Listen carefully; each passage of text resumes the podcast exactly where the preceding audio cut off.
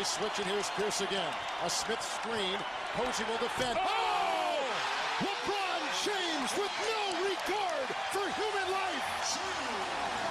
Boston only has a one-point lead. Greer's putting the ball on a play. He gets it out deep, and Havlicek steals it. Over the Sand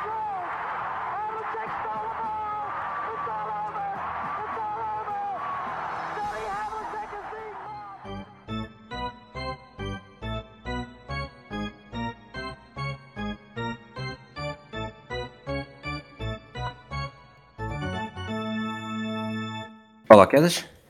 Olá, tudo bem?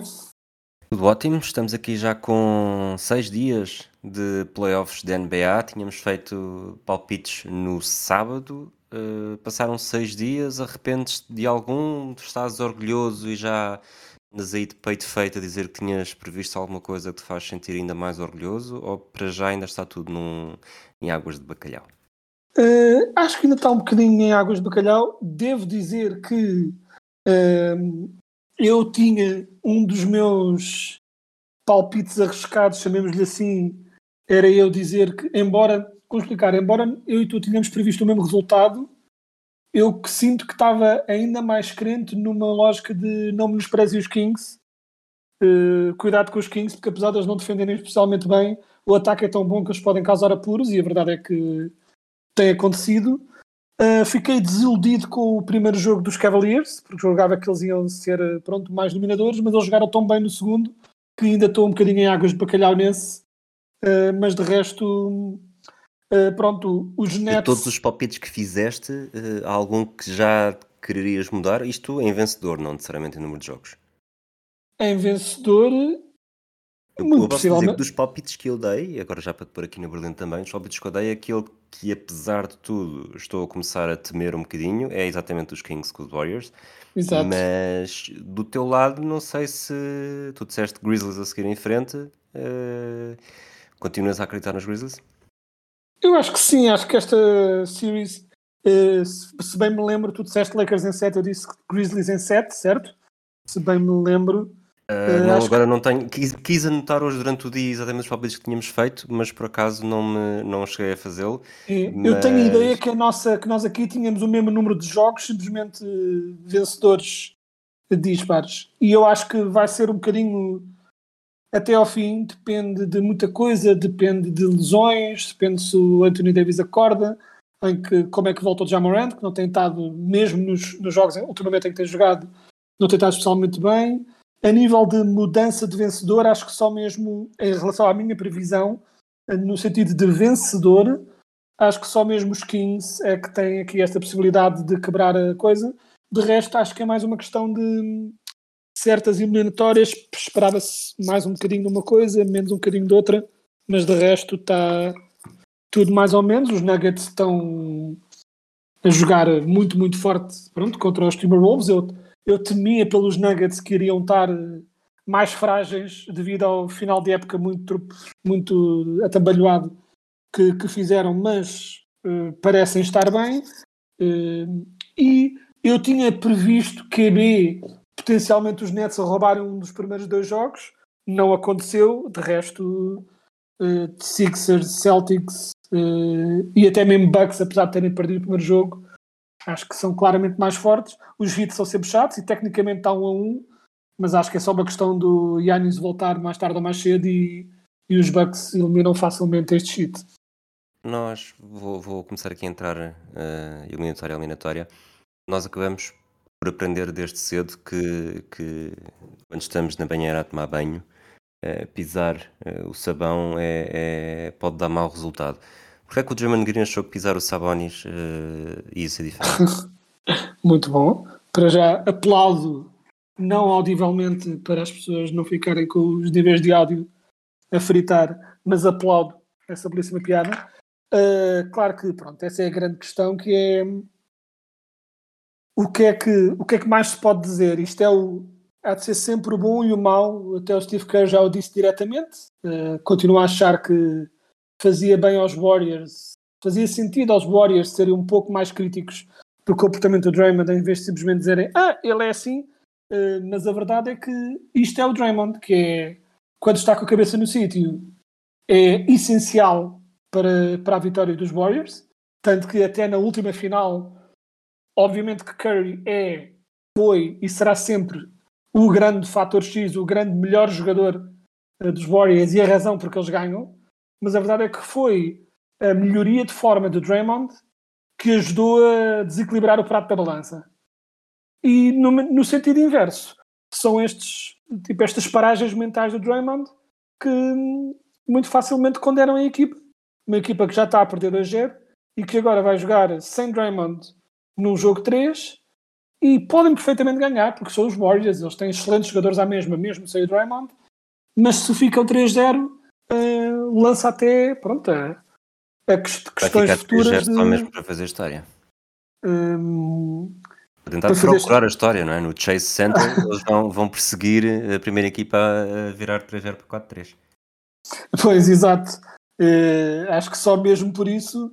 Opa, e, é, e é um bocado bizarro porque já não é a primeira vez que ações irrefletidas do Draymond levam, têm consequências sérias uh, ne, pronto, nos resultados dos Warriors.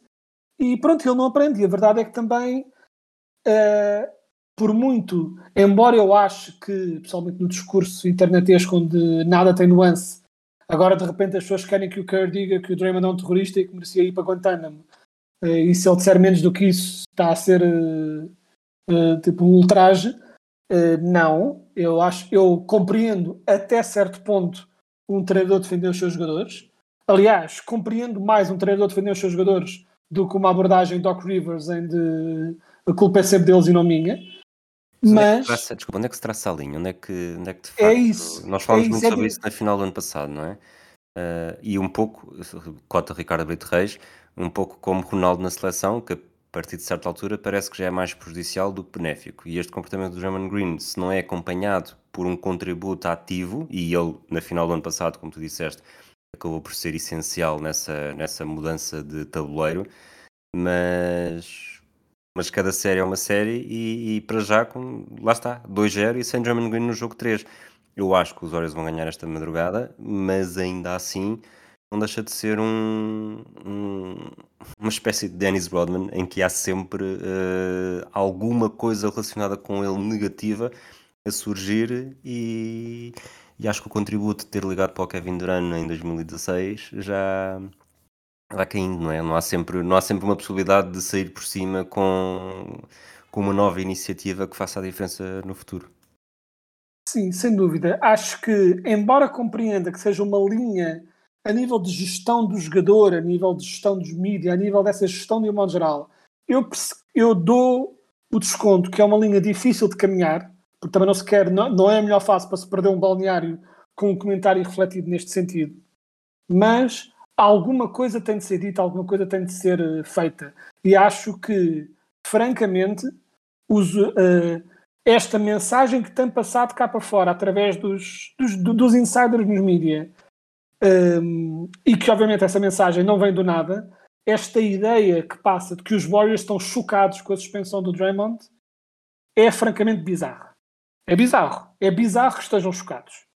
Acho que também não é ao ponto de como cheguei a, a ver pessoas a dizerem que o Draymond devia ser suspenso até ao fim dos playoffs. Tipo, calma, pessoal.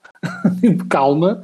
Mas, mas a NBA até foi bastante uh, clara e defendeu-se Muito... de ataques, porque os Warriors nem podem dizer que então, mas há outros que fazem o mesmo e não lhes acontece nada. Uh, Eles disseram muito claramente. O que aconteceu foi. Uh, não, não, é?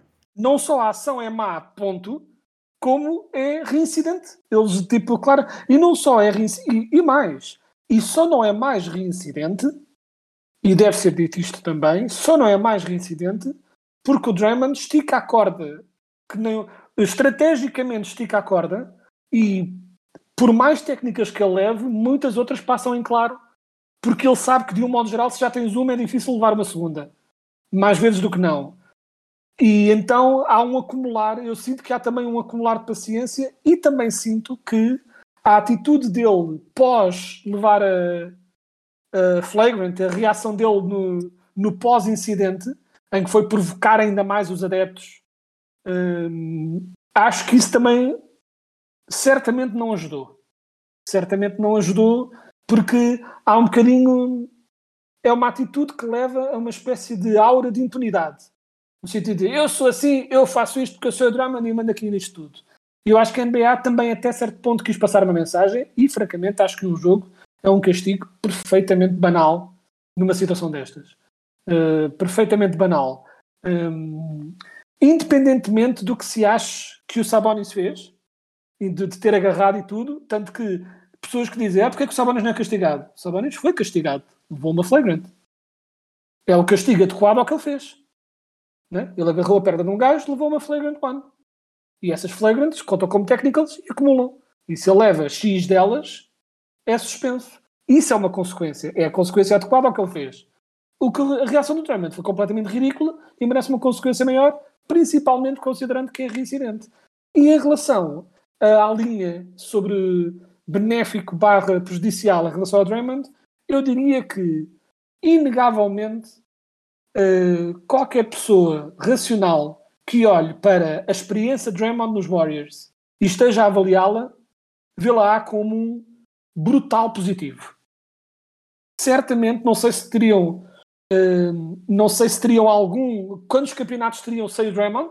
Poderiam ter alguns, mas certamente não teriam tanto cheio de Draymond. O foi essencial e, até certo ponto, e eu aí compreendo o que o Kerr diz, esta garra, chamemos do Draymond, faz parte de algo que a equipa precisa, porque a equipa dos Warriors é, de um modo geral, entre aspas, mais bem comportada, com jogadores mais certinhos, e o Draymond é um bocadinho uh, aquela garra, né? tipo aquela. dá aquela energia uh, que uma equipa precisa. Até certo ponto, um pouco como o Garnett era nos Celtics antigos, como o Marcus Smart é nos Celtics de agora. Uh, só dois exemplos dos Celtics, mas uh, muitos outros os há, de jogadores desses que são um bocado a energia da equipa. E durante muito tempo isso foi essencial, e até o ano passado foi essencial. Mas com a decisão que se aproxima dos Warriors sobre renovar ou não com o Draymond e com o dinheiro que se espera que ele peça, este tipo de atitudes acho que francamente só vão facilitar a muito possível decisão dos Warriors de decidirem uh, já não justifica o investimento de dinheiro vamos noutra direção. Mudando aqui a agulha e concentrando-nos no lado, vou chamar o lado bom, no lado de Sacramento, que venceu os dois primeiros jogos. Eu vi sobretudo o primeiro jogo com atenção e, e parece-me que, sobretudo naqueles minutos finais, não houve. É certo que os Warriors tiveram dois lançamentos para empatar o jogo, uh, acho que um para passar para a frente e outro para empatar, mas não foi nada oferecido, não foi um jogo mal dos Warriors, não foi um não, jogo possível, foi um jogo ganho pelos Kings.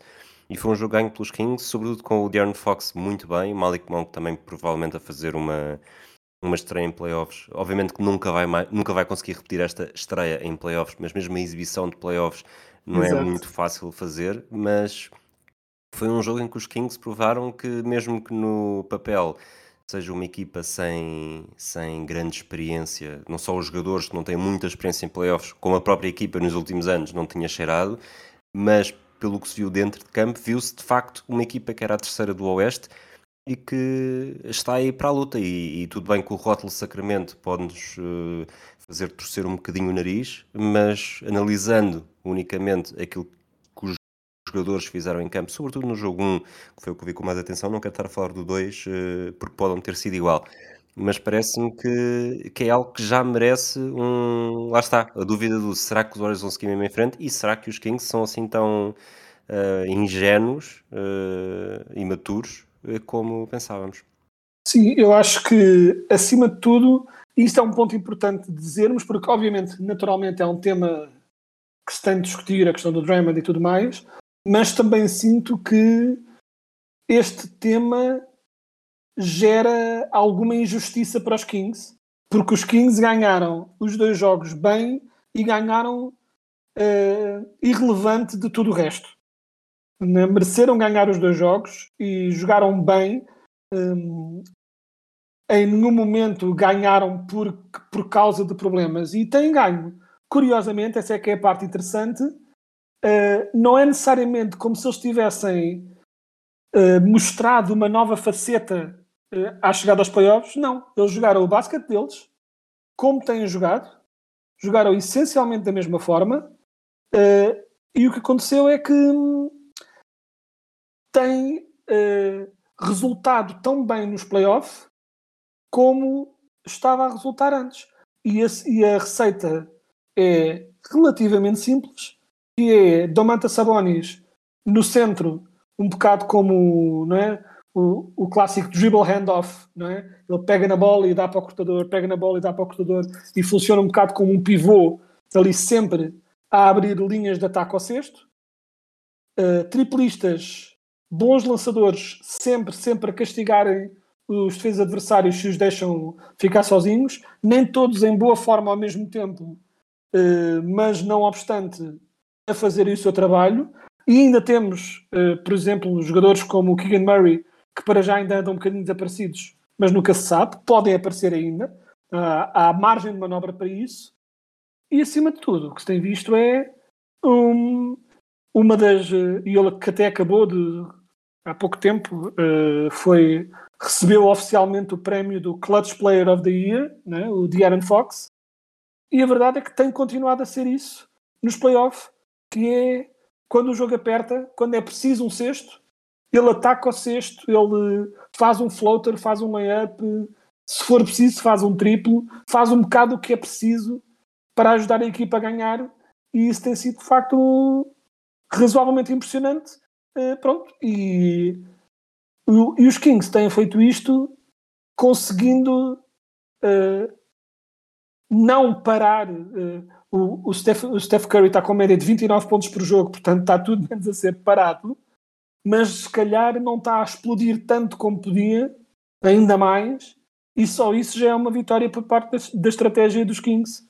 E pronto, tem de facto, é, o que impressiona é que os Kings estão a jogar o seu basquete, não estão a mudar especialmente muito uh, e estão a ganhar com a sua identidade, o que é interessante de ver. Vamos mudar de série. Uh, achas que os Lakers perderam uma grande oportunidade para praticamente fechar a eliminatória? E por muito precipitado que isto possa parecer, uh, no jogo 2 em Memphis, tendo em conta que um, Amorant não jogou? acho que sim, claramente. E acho que acima de tudo é, o, que se destacou, o que se destacou pronto, aqui neste, neste segundo jogo, porque os Memphis foram essencialmente o que são. Uma equipa, eles são sempre uma equipa aguerrida, que dá luta sempre. Tiveram Xavier Tillman a jogar especialmente bem, mas acima de tudo um, eles são uma equipa que não desiste de bola nenhuma, lutam, esforçam-se e isso estará sempre lá no jogo deles. O que o que aconteceu, que foi profundamente bizarro, foi uma brutal falta de agressividade por parte do Anthony Davis, que não percebo de onde vem. Não... Vem da carreira inteira, não é? É isso. Que, não, não, é. Não percebo de onde é que vem na carreira dele. Esta. Porque uma coisa é as lesões, que também são uma parte triste da, do legado de Anthony Davis, que, podia ter, que já é um excelente jogador e podia ter sido melhor ainda. Mas, para além das lesões, às vezes há estes jogos em que eu não consigo compreender como é que um jogador com este talento simplesmente desaparece dos jogos. E ele teve cinco blocos, não é que não é que ele tivesse completamente desaparecido. Mas ofensivamente, ele tinha tudo. Ele não pode perder um jogo. Não é? Ele ofensivamente não pode perder para Xavier Tillman. Não pode. Uh, ele é muito melhor jogador que o Xavier Tillman e tem de mostrá-lo. E não quer dizer que se tenha de afunilar o jogo para ele no low post, não é isso. Mas tem de ser mais agressivo. Muito mais agressivo. Uh, porque mais do que só a questão de não ter de não ter marcado muitos pontos, foi até uma razoável falta de agressividade. Tipo, foi muitos lançamentos muito mid-range estranho, muito pouco ataque ao sexto. É, é uma falta de agressividade que, que é inexplicável numa altura, num jogo em que eles podiam ter aproveitado para colocar os Grizzlies em muitos, muitos apuros. Não necessariamente ganhar a eliminatória, mas certamente dar um gigante passo nesse sentido. E ele desapareceu. E é completamente surreal que isto ainda aconteça ao fim de tantos anos de carreira. Achas que hum, o Dylan Brooks acabou por, por fixar aqui que o jogo 3 vamos ter um não apenas um triplo-duplo, mas um jogo, como os americanos gostam de dizer, for the ages, do LeBron James? Eu acho que é certamente possível.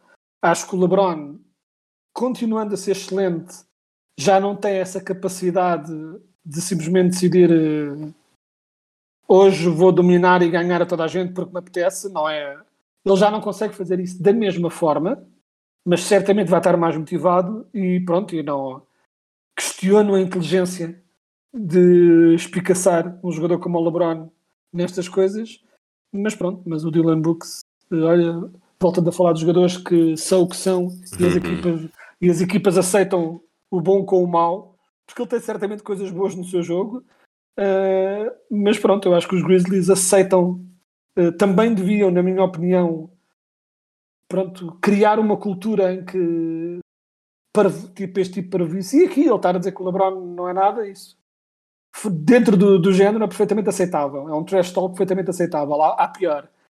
Um, mas acho que os Grizzlies aceitam o bom com o mau e há, acho que o LeBron vai estar mais motivado, mas eu acho que ele hoje em dia, dizendo, dizendo de certa forma, tem a inteligência de saber que já não tem corpo para estar a, a mandar lições todos os jogos.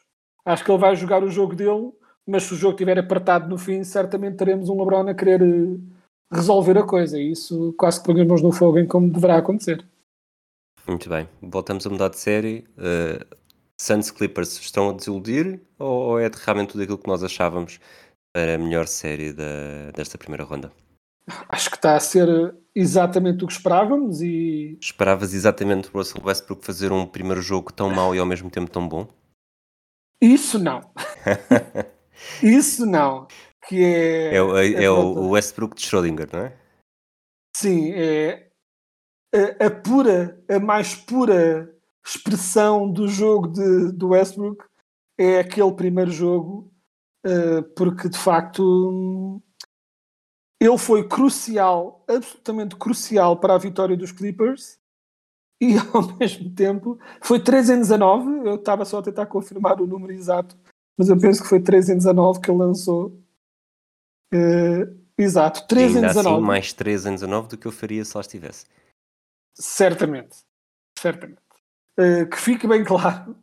Mas o que acontece é o que foi chocante para mim, porque a parte de ele atacar o sexta maluca e atirar-se para ganhar ressaltos ofensivos e essas coisas, isso até mesmo o mau Russ faz isso mesmo o Rust no seu pior, faz esse tipo de coisas. Onde ele costuma uh, descansar por completo e não tem feito isso aqui, ele ofensivamente continua a ser um jogador que se recusa a fazer um bloqueio para outro jogador ou a mexer-se sem bola quando não a tem, continua a ser complicado fazê-lo uh, pronto, fazer outra coisa que não seja jogar com bola, mas defensivamente teve aguerrido e não apenas da forma desbragada que ele às vezes faz, que é atira-se à maluca para tentar fazer o estilo e depois não se mexe mais. E um bocadinho aquela defesa, o equivalente de base do Hassan Whiteside, que é se abanar, se tentares fazer um bloco à maluca, parece que defendeste, quando na verdade depois deixaste o cesto completamente desprotegido. Uh, e o Westbrook, durante muito tempo, sempre foi um defensor muito frágil por causa dessa agressividade mal gerida e depois falta de esforço puro. Aqui não houve. Houve uma grande, houve um grande esforço.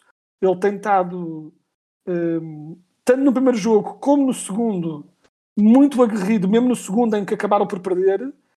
Um, o Westbrook tem claramente sido um dos jogadores mais uh, cruciais até uh, não só uh, mais ofensivamente não é não só, é mais ofensivamente até do que defensivamente.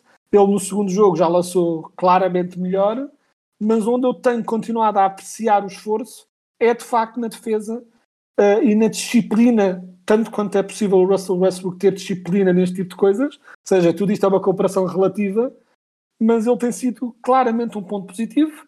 Acho que o segundo jogo uh, demonstra claro, a dificuldade que uma equipa dos Clippers vai ter sempre, que é um, quem tem Kawhi tem muito, e o Kawhi continua a ser um exemplo de eficiência e pronto, um jogador incrível, uh, nos playoffs, tanto a atacar como a defender. Acho que a equipa, pronto, estes dois jogos demonstraram que os Clippers são bons o suficiente para dar luta a qualquer um, mas também ao mesmo tempo demonstram que uh, sem Paul George há, há, a possibilidade de mais tarde ou mais cedo, uh, pronto, simplesmente não dar para mais. Acho que quem tem Kawhi e quem tem um, um Russell Westbrook para já nesta forma tem muito, mas os Clippers sem Paul George estão extra dependentes do banco acertar lançamentos e do banco fazer mais coisas. Enquanto que os Suns não estão dependentes do banco, não é? basta as estrelas jogarem bem que chega. O, os Clippers, sem Paul George acima de tudo, estão muito dependentes dos outros jogadores acertarem os seus lançamentos. E pronto, e uh, acho que jogo a jogo uns a, tem havido um pouco uma inconsistência de quem é que está em forma a nível do, dos jogadores secundários uh, dos, uh, dos Clippers e acho que os Clippers sem Paul George ficam de facto um pouco dependentes dessa, dessa incerteza uh, do banco. Fechando aqui o Oeste, uh, e depois de falarmos de três séries em que basicamente, uh, mesmo que mantenhamos os nossos palpites, deixamos em aberto que possa ser outro resultado. na série que falta, os Nuggets estão a vencer os Timberwolves por 2-0. Tudo bem que é a série do primeiro contra o oitavo, mas se alguma conclusão sai desta, destes primeiros dois jogos, como disseste há pouco, é que de facto estes Nuggets estão, estão a ser o que se achava deles, o que estão a ser o que foram durante grande parte da temporada e muito provavelmente esta, temporada, esta série não vai ter grande história e os Nuggets já estão a contar uh, uma segunda uh, eliminatória, meios finais de conferência que vai, vão ser bastante mais complicadas. Eu acho que sim, e acho que os Timberwolves são uh, consistente inconsistência dos Timberwolves nos playoffs faz com que seja difícil tirar conclusões totais em relação. Dá de facto um bocado a ideia que uh, especulou-se que a má forma dos Nuggets no final da temporada era puro uh, né, tipo velocidade de cruzeiro, descanso uh, para os playoffs eu vi lá coisas, acima de tudo na defesa, que continuam a assustar. Contra os Timberwolves, acho que a equipa, embora tenha talento para isso, não parece ter para já ainda a estrutura e a mentalidade para explorar essas, essas fragilidades defensivas.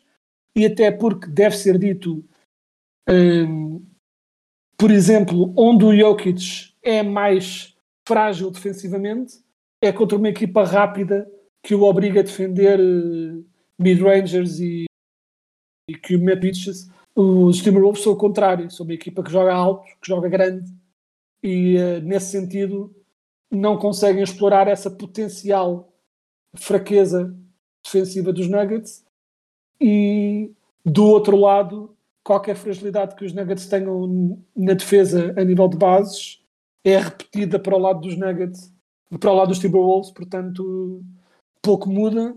E o que também temos estado a ter é esta consistente uh, comprovação de que o Jamal Murray é essencial uh, para os Nuggets, porque embora tudo revolva à volta do Jokic e do talento dele ofensivo de fazer toda a equipa jogar, uh, quando é mesmo preciso arrancar um cesto do nada, tem de ser, na liga de hoje, tem de ser um base ou um extremo que jogue estilo base a fazer esse tipo de jogadas.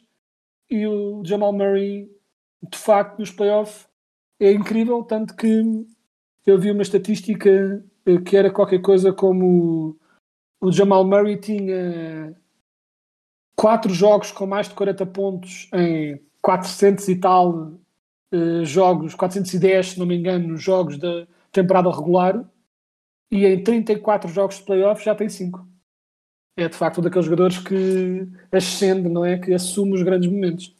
Olhando para o Oeste, diria que, que é exatamente o inverso. Temos três séries que, que estão aparentemente fechadas, um bocadinho confirmando aquilo que achávamos no início, mesmo que Miami tenha roubado um jogo a Milwaukee. E, e talvez a única verdadeira incerteza, eu diria que, que os Celtics estão melhores do que aquilo que eu achava, Estou uh, curioso para ver estes jogos fora, mas uh, lá está, acho que seja em 7, 6, 5 ou 4, acho que a vitória será sempre dos Celtics. Parece-me que os Sixers também o vão conseguir com maior ou menor dificuldade. A mesma coisa que os Bucks, uh, só há de facto uma incerteza. Sim, acho que só mesmo os Cavalier Knicks é que poderá ser uma, poderá ser uma surpresa. E vamos ver, para já temos um a um. Uh, veremos agora se aquele segundo jogo foi um sinal de um acordar dos, dos Cavaliers para o que verdadeiramente conseguem fazer, ou se foi simplesmente duas equipas equilibradas, numa uma jogou melhor, na outra a outra respondeu, e se vamos ter este ping-pong nesta eliminatória ou não. Eu, de facto, quando fiz as minhas previsões para a conferência este, previ quase tudo eliminatórias folgadas. Aliás, foi tudo eliminatórias folgadas o que eu previ. Foi 1-4-0 e 3-4-1, se não me engano. Um, mas, de facto, Cavaleiros e Knicks é o único que nos pode prometer alguma incerteza. Não obstante Bucks Heat estarem 1-1, mas basta Yannis voltar e acredito seriamente que isto será relativamente fácil. Quanto aos Celtics e Hawks, uh, eu percebo o instinto de querer achar que, quem sabe, os Hawks roubam um jogo a puro nível ofensivo, só que os Hawks terão sempre dois grandes problemas que será difícil de resolver, que é, um, os Hawks são tradicionalmente... Boston, dois, Celtics. exato, exato. Mas para além disso, é... Os Hawks têm são uma equipa que é tradicionalmente uh, lança muito de fora e falha bastante, mas como tem, como são muito fortes no ressalto ofensivo, conseguem segundas oportunidades e minimizam essa falta de eficiência no lançamento com mais oportunidades, com novos lançamentos. Contra os Celtics, isso é muito complicado porque os Celtics são uma das melhores equipas top 5 a nível de ressalto defensivo. Portanto, essa força no ressalto ofensivo que eles demonstraram uh, nos jogos do play-in, no jogo do play-in contra os Heat, para entrarem na eliminatória, desaparece contra, os, contra Boston. E outro problema é o mesmo de sempre. Uh, por mais que todos os anos uh, se tente fazer esta análise de mas o Trae Young tem quase 30 pontos e lidera a Liga em assistências todos os anos. Como é que ele pode ser um mau jogador? Ninguém diz que é mau, mas é não há jogador que seja mais consistentemente atacado uh, a nível ofensivo, neste caso a nível defensivo, do que ele e com tantos resultados. E mais do que a falta de capacidade do Trae Young a nível físico de acompanhar esses ataques, porque ele terá sempre algumas fragilidades fruto de ser baixo e ser uh, comparativamente fraquinho a nível de corpo, mas ele continua a ter uma total falta de esforço, eh, uma total, completo desligar na defesa, em que ele se calhar faz um primeiro movimento defensivo e se o jogador passa por ele, ele desaparece por completo.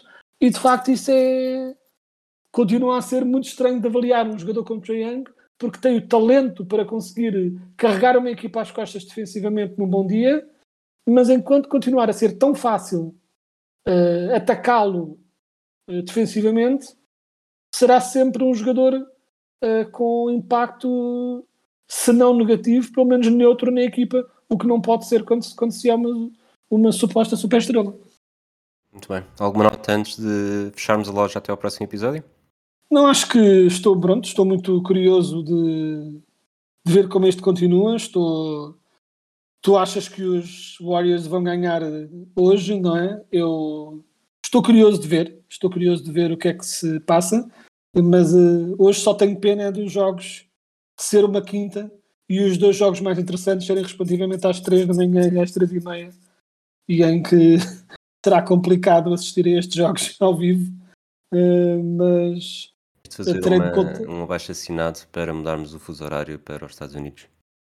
É isso, acho que é a única solução, porque de facto uma coisa, já os jogos que começam à meia-noite já, já tiram algo da nossa, da nossa saúde para vê-los, mas quando começam às três da manhã é por simplesmente impossível. E só tenho pena que hoje tenhamos dois jogos tão potencialmente interessantes que são tão tarde, mas estou curioso, não obstante, de ver o que é que vem aí. Muito bem, ficamos assim. Obrigado, Quedas. Um abraço para ti, um abraço para todos aqueles que nos ouvem. Até à próxima. Abraço. Switch, and here's Pierce again. A Smith screen. Posey will defend. Oh! oh! LeBron James with no regard for human life. Boston only has a one-point lead. Greer's putting the ball on a play. He gets it out deep, and Havlicek steals it.